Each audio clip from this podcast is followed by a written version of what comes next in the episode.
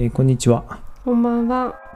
生活の沼ですこの番組は同性生活をしている2人が毎回テーマを決めて語っている番組でございますはい。今日はですね、うん。えーたまりにたまったスポーツニュースを一挙大公開していいこうじゃないでしょうかスポーツニュース？はいうん。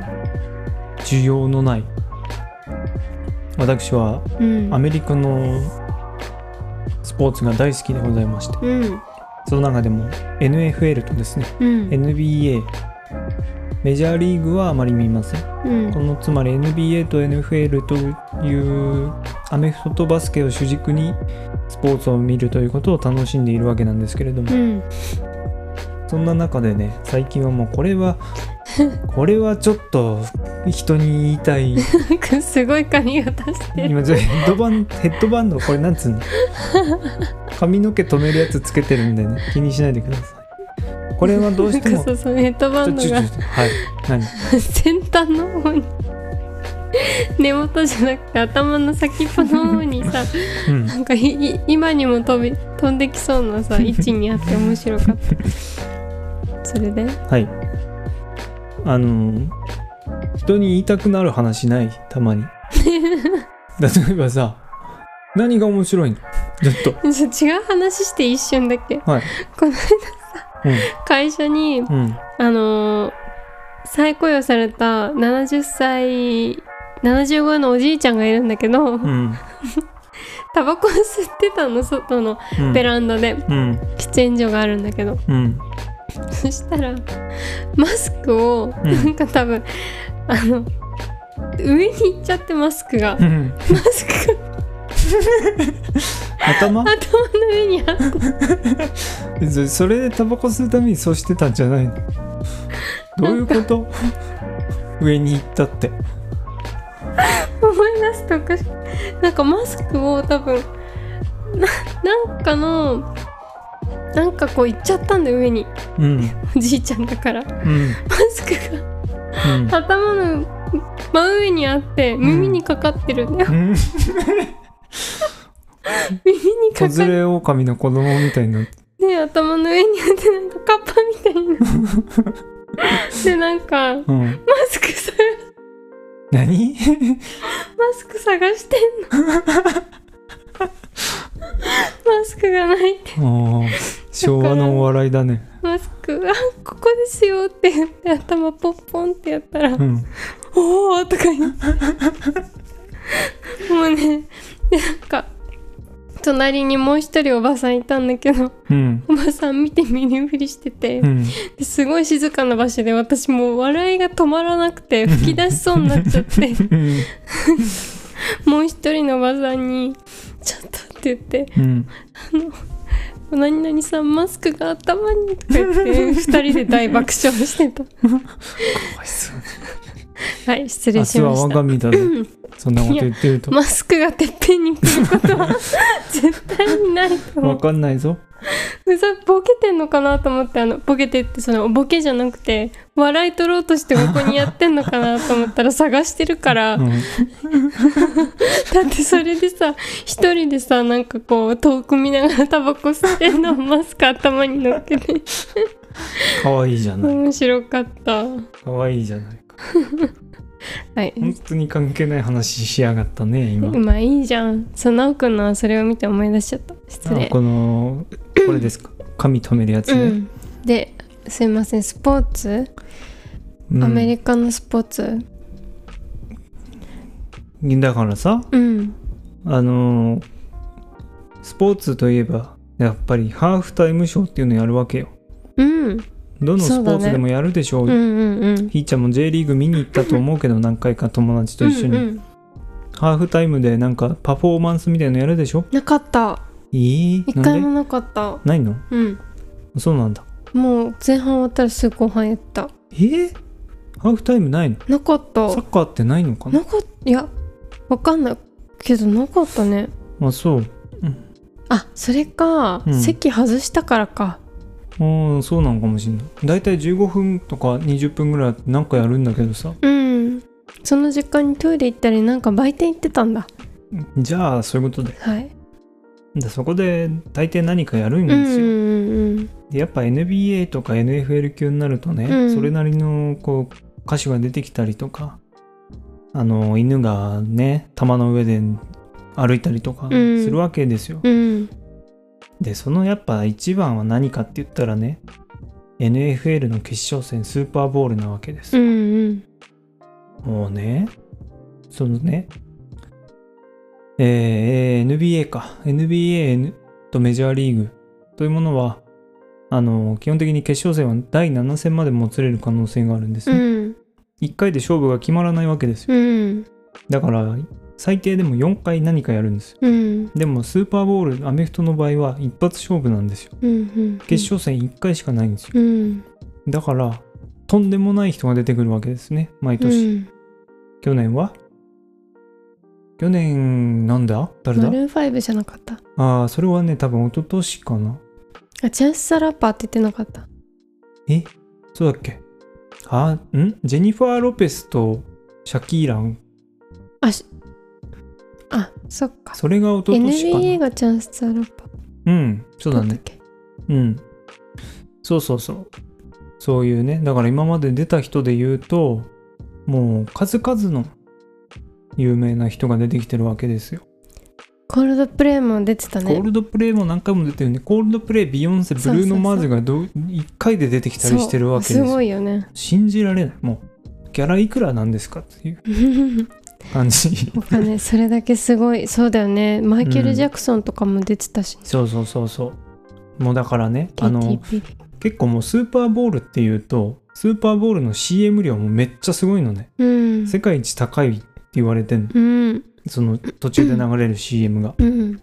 だからどの企業もまずそのスーパーボール専用に CM を作るんですうよ、であの有名な映画の予告編とかも、うん。そこに合わせたものをそこでまず一発目流すとかあって、うんうんうん。あみんな見てるもんね。そうそうそう。だからねあの毎年スーパーボールもそうなんだけどスーパーボールで放送された CM が盛り上がったりする。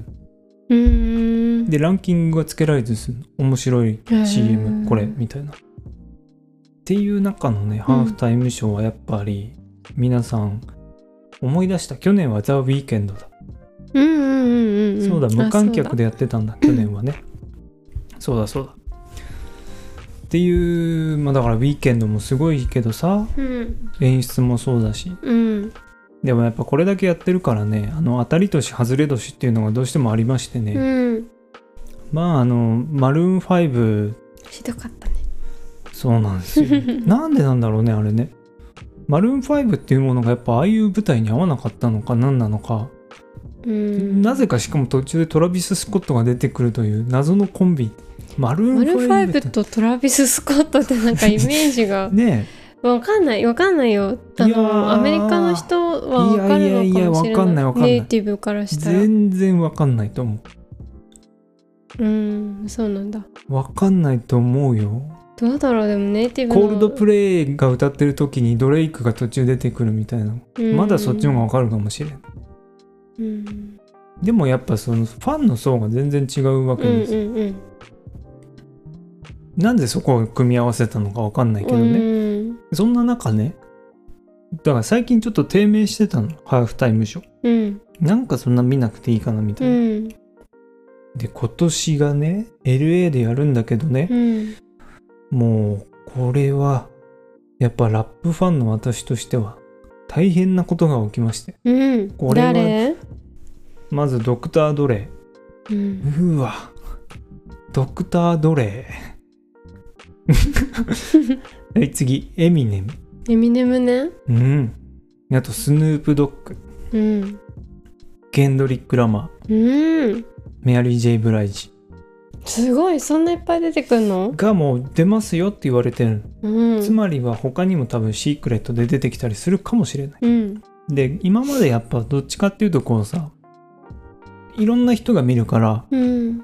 どっちかっていうと多分こう幅広い層に受けるタイプの人を選んでた感じがしたのね俺的には、うんうんその U- U2 とかさあったので。うん。どっちかっていうとそういう系だったんだけど、うん。今回まあ場所が LA っていうのもあってうん。LA 出身のレジェンドラッパーエミネムは違うけどいやこれはもすごい。うこれ俺ハーフタイムショーテレビで見るのに最大1万円出せる。すごい。そんなにすごいんだ。そんなに逆に期待してるから大丈夫かな。エミエミネムだもんね。すごいよね、うんケンドリック・ラマーがまず動くとこあんま見ないからね。確かに。うん。いやあんまりこう姿出ないからね、うん。そういうとこに。ドクター・ドレイだよだってドクター・ドレイってエミネムをプロデュースした人だよ。そうなんだ。うん。NWA っていうラップグループの メンバーでして。うーん。ビーツバイドクター・ドレイっていうイヤホンあるじゃない、うん。ビーツって、聞いたことある？うんうんうんうん、俺の人ですよ。これはもうこれが楽しみ しかもスタジアムも LA のね今年できたばっかりのサイファイスタジアアムとかいうなんかとんでもねえ謎のスクリーンがこう天井にぶら下がってんのよ丸い輪っかの。すごいね。ちょっと後で見てみなさい、うん。何これは？見てみなさいよ。なんだこれはっていう感じの。うん。はいはいこれが1個目です。楽しみなのねハーフタイムショーが。うん。うん。うんじゃあ2個目はね、うんあのカレッジフットボールうん。そう今年はねあのアメフトもプロのアメフトもそうなんだけどとうとう大学のアメフトを見始めて。フットボールなんだ。フットボールあのアメリカでいうフットボールはうん。アメフトのことを言うんですへよえ。サッカーはサッカーなんですよ。うーん。なるほど。うん。で結構大学のアメフトってすごいのよ人気が。うん。もう NFL よりあるんじゃねえのっていうぐらいすごいのだからさで今年もう開幕して4週目か5週目終わったぐらいなんだけど何がすごいってうん。コロナがどこ行ったのか分かんない感じがすごい。人の人がすごい。密集具合が。うん。確かになおくんななおくんが見てるの一緒に見たけどすごいもうコロナ前の時代を見てる感じだもんね。えそうなのよ。もうさあの NFL もそうだけどさあのスタジアムにさ、ん何人入ったかって見れるのよデータで、うんもう満杯なのねまず、うん。で試合テレビで見てるとマスクしてる人なんてまず一人もいないんですよ、うん。コロナはどこへ行ったと、別にそれを批判するとかじゃないの、うん。これが国の違いだなと思って。まあでもワクチンも進んでるだろうしね。うんまあでもまだ多分60%もいってないんじゃないかな。え州によっては。うんあんまり気にしてないかなと思って。うん。まあやっぱそれが国の違いなのかなってうん、思った。うん。国柄もあるからね。うん。へいこれが2個目です。はい。はいじゃあ次ね。えーいいのこれ。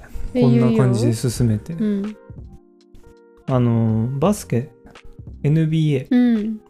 ブルックリン・ネッツというチームがあります。うん。そこにはですねケビン・デュラントという選手とジェームス・ハーデンという選手とうん。カイリー・アービングという選手がいます。うん。でもこれはねあのーリーグの中でもとてもすごい選手が3人揃ってるチームなんですよ。よその中のカイリー・アービングという選手はうん。ポイントガードというポジションなんですけど、うん。ポイントガードうん。あのまあ一番小さくてボールを運ぶパスする役みたいな。うんうんうんでリーグは大体30チームぐらいありましてね、うん。その中でももう5分トップ5に入るような選手なんですうね、ん。で彼はですねあ違う。まず前提としてこのブルックリン・ネッツっていうのはニューヨークにあるんだけど、うん。ニューヨークの決まりができてうん。プロスポーツ選手はワクチンをしてないとうん。ホームゲームに出れませんっていううん。仕組みを作ったのよ、うん。なるほどっていう、まあ、そこをワクチン、コロナめっちゃ気にしてるんかアメリカと思って。うん。でこのカイリー・アービング選手以外の人はねみんなワクチン受けたんですよ、だから試合出れるんですよ。うん。でも彼はね私俺はワクチン打たないってうん。トップ5の選手だよ。もう主軸だよ、うん。そんな選手が俺はワクチン打たないって言ったらじゃあチームは彼がワクチンを打たない限り練習にも参加させないし試合にも出しませんって言った、うんうんでもカイリー・アービングはでもいや俺は打たないってう。ん。で彼はねちょっと変わってる人でうん。地球が平らだって言ったりしてるんですね、うん。でこれはねそのなんかもうそのスポーツの規模を超えた考えなきゃいけないことというか。うん。考えなきゃいけないことっていうか、うん問題でもないんだけど。ああどっちも間違っちゃないうん。話だなと思って、うん。まずそもそもワクチンっていうのはさ義務化されてないわけよまだ。そうだね。だからカイリーが俺がワクチン打たないっていうのもうん。いい正しいことじゃん。ね自彼自身が判断して、うん。でチームとしても彼がワクチン打たないんだったらうん。参加させないっていうのも間違ってないじゃん。うん。どっちも批判することもできないしうん。個人の判断をものすごくこう大切にした。ゆえの回答だったのか。うんうん。なんか面白いなと思って。そうだね。うん。ワクチン。うん。なんかこんだけのスポーツ選手がこういう状況になった時にうんなんか多分日本だったらちょっとまた違う対応になるんかなっていう。別にこのカイリーはアメリカで責められたりしてるわけではない。うんうんうんでも日本はさ多分さ5人に4人が打ったら自分も打たなきゃって言って打つでしょ。皆さん。そういう人が多いんじゃないかなと思って、うんもしこんだけのスポーツ選手がこういう状況になったらうん。結構ニュースになってどちらかというと悪い報道をされるような気がするのね俺はうん。そうね。うん。だからでもその人ってさ、うん。結局まああの試合にも出れないし練習もでさせてもらえないっていう、うんそれってやっぱ悪く言われそのなんだろう。監督うん。とかはよく思ってないってことでしょ、まあでもしょうがないじゃん。だってそのニューヨークそれのは彼の意見も受け入れてじゃあそう打たないのであればこれもで試合も練習もできないよっうん。ていうお互いそう納得して納得しての、ああそういうことね。だってニューヨークのそのチームの仕組みじゃなくてニューヨークのうん。街としてのなるほどね。そうバスケだけじゃないから全部のスポーツ、うんうんだからなんか面白いなと思ってこれは単純に。私もでも打つの嫌だったけどね、うん。なんか。そうだよね。うん。すごいためらってた。まあ、うん。打ったけど1回目。うん。なんかこうみんなが打つからって打つのってなんか違うよなって思って、うんうんまあ、自分でちゃんと考えて考えないとなーとは思ったすごい。そうだね。みんなが打つから勢いで一緒に打つっていうのとかうん。とか会社に打ってない人まだいるけど、ううんうん。打ちたくないって言ってる人もいるけど、うん。なんかその人やっぱ批判的な目で見る人がいるのね会社に。で,、ね。うん。も私はあんまそういう風に思わないなんかこうそれは人それぞれさ、うん。怖いって思う気持ちとか意見があるからそれはその人のうん。判断でうん。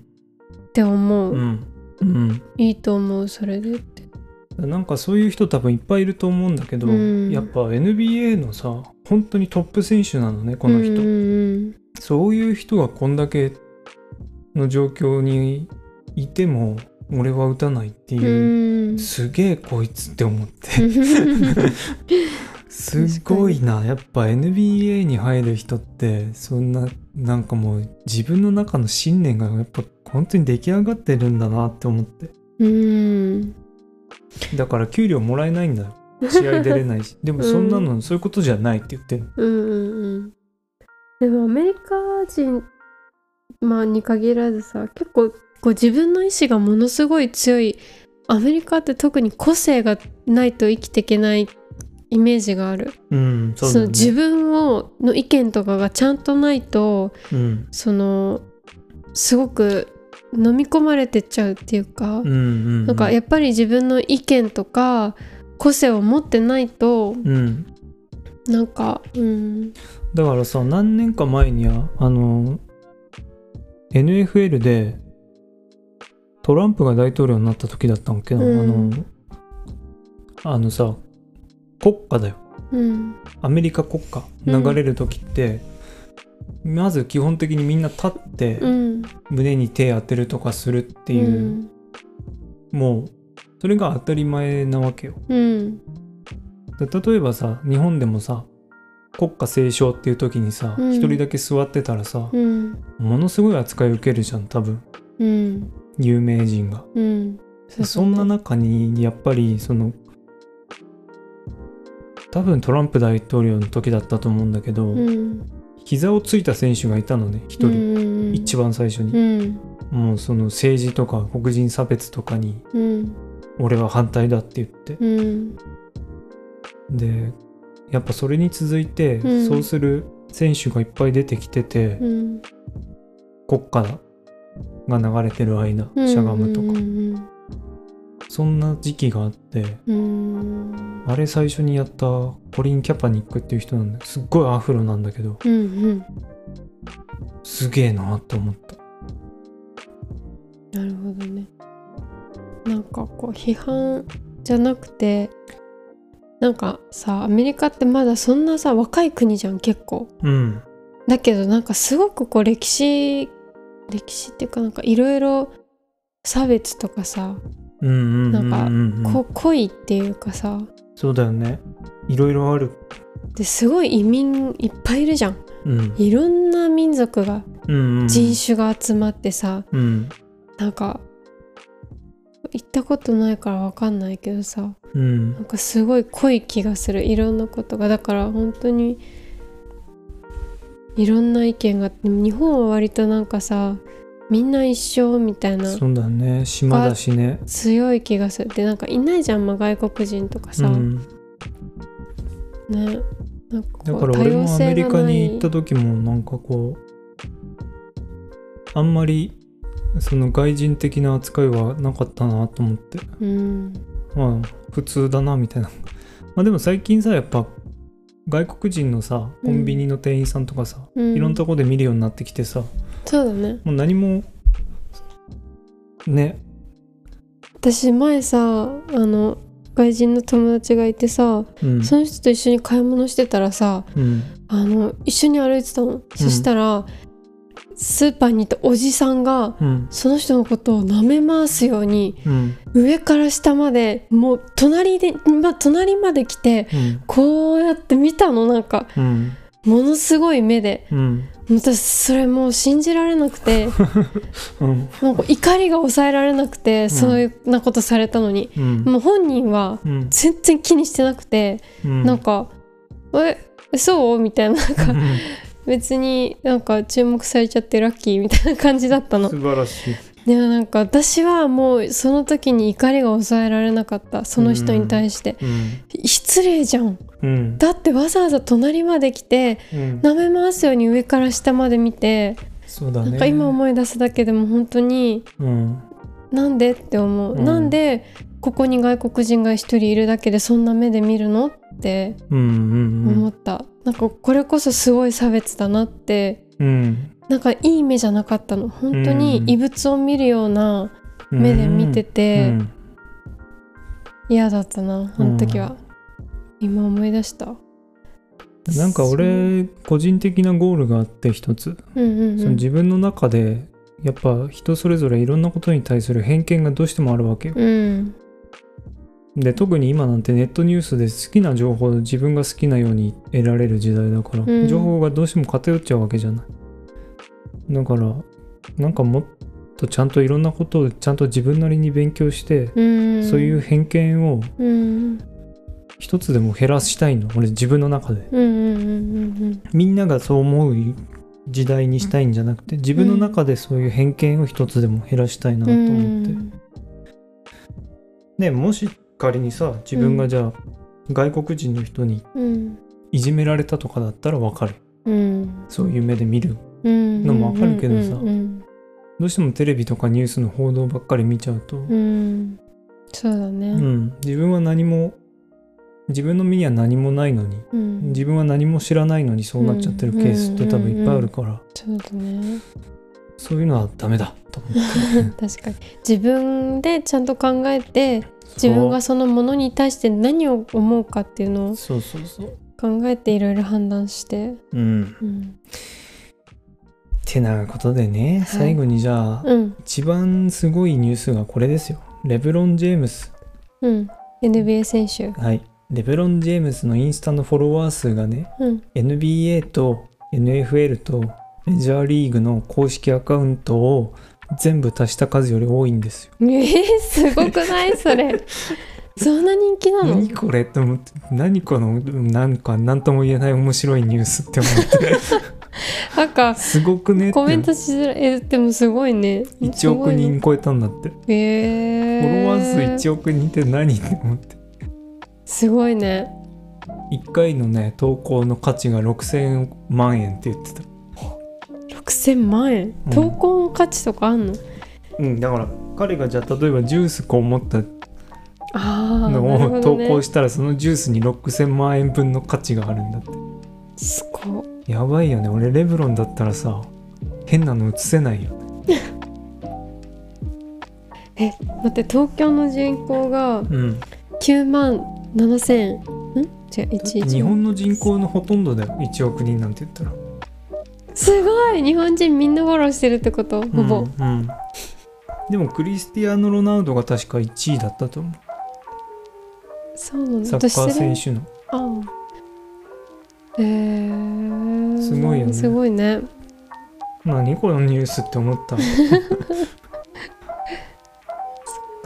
なおくんもフォローしてんのレブロン・ジェームス。してない。今今すぐして。インスタ？そうだな。うん。してあげて。1万1人目になる1億1人目か。よし。以上アメリカニュースでした。さようなら。さよなら